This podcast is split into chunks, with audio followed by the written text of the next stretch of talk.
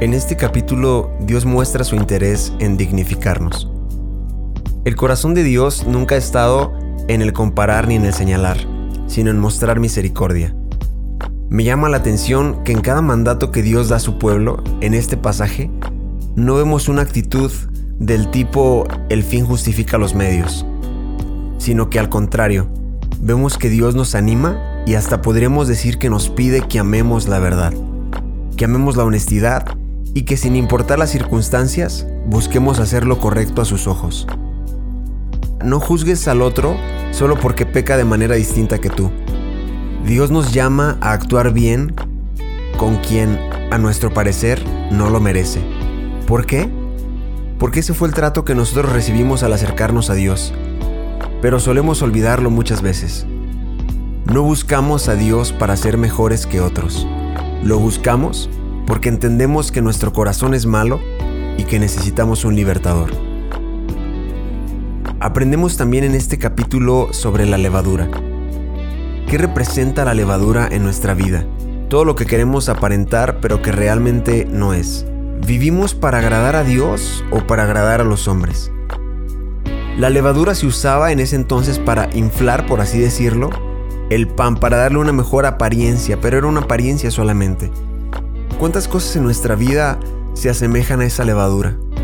¿Cuántas cosas en nuestro diario vivir, en nuestra rutina, hacemos solamente porque buscamos ser aceptados, porque le tememos al rechazo o porque simplemente queremos quedar bien? Dios quiere que seamos libres. ¿Libres de qué? Del temor al rechazo. Y lo que me impresiona y que podemos aprender en este capítulo y en muchos otros de Éxodo, si es que estás leyendo junto con nosotros este libro eh, apasionante, es que Dios te amaría aunque no tuvieras ninguna cualidad o ninguna virtud. Él decidiría amarte por quien eres. Y eso es lo que hace diferente a nuestro Dios. Eso es lo que hace que sea tan cautivante el entrar en una relación con Él que eh, tal vez para muchas personas podemos valer por lo que sabemos o por lo que hemos dado o por nuestro conocimiento. Pero Dios realmente está interesado en el corazón. Para muchos que nos conocen somos valiosos por lo que representamos o por lo que en algún momento hemos hecho por ellos o por alguna virtud, algún talento que tengamos. Pero Dios nos ama con o sin todas esas cosas. Para Dios ese no es el punto.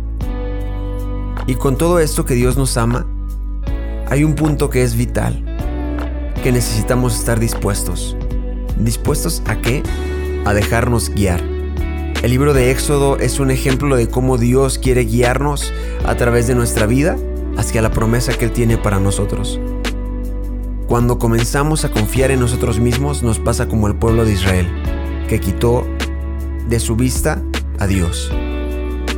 En Isaías 55:9 dice que así como los cielos son más altos que la tierra, así son los pensamientos y los caminos de Dios más altos que los nuestros. ¿Qué aprendemos de esto?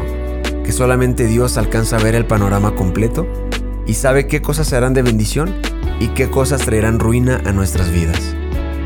Solamente la guianza de Dios puede llevarnos a nuestro destino.